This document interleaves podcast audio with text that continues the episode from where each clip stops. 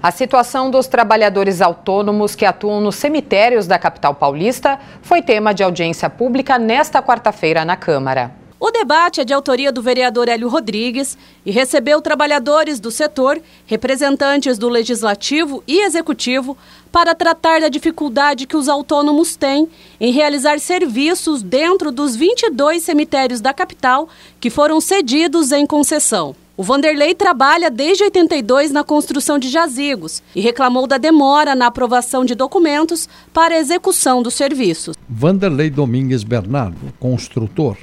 Tá difícil, tá, tá, tá muito difícil trabalhar. Eles não dão condições nenhuma, tratam a gente como um bicho, né? É, documentação que seria aprovado por um órgão competente, eles que estão aprovando, então quer dizer, estão aprovando quando eles querem. Né? Um processo que eu dava entrada no serviço funerário, que é uma comunicação simples, que era um serviço simples que eu fazia para a família, é, demorava de dois a três dias. Estou com documentos aqui em mãos que desde julho que eles não aprovam. Ainda segundo os autônomos, as administradoras dos cemitérios estão trancando os portões para dificultar a realização dos trabalhos. Dificulta porque nós não podemos entrar com material, tem que pedir autorização para eles, eles não deixam a gente colocar material mais, eles querem que a gente coloque de saquinho em saquinho. Então tá, tá dificultando em tudo. Toda hora vai, vai precisar de uma caçamba, tem que ir lá pedir, ver com eles onde pode colocar, onde não pode. Tá? E eles acham que eles estão fazendo um favor para a gente sendo que está no decreto, que eles têm que de, dar, dar condições de trabalho. O jardineiro e representante da Associação dos Trabalhadores Autônomos dos Cemitérios de São Paulo lembrou da existência do decreto que permite a entrada dos trabalhadores nos cemitérios e solicitou mais clareza no documento. Adson Carlos da Silva, representante da Associação dos Trabalhadores Autônomos dos Cemitérios.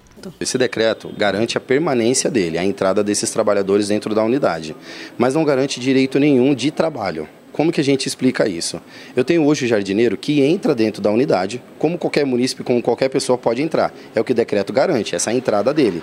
Só que a prestação de serviço, que seria a limpeza, a jardinagem ou a confecção das lápides, esses trabalhadores não conseguem estar exercendo esse trabalho. O decreto deixa vago a entrada dele, mas não garante o trabalho desses dessa categoria. A advogada dos trabalhadores do cemitério da Lapa disse que foi protocolada uma ação judicial para que os autônomos possam retornar às atividades. Fabiana Camargo, advogada.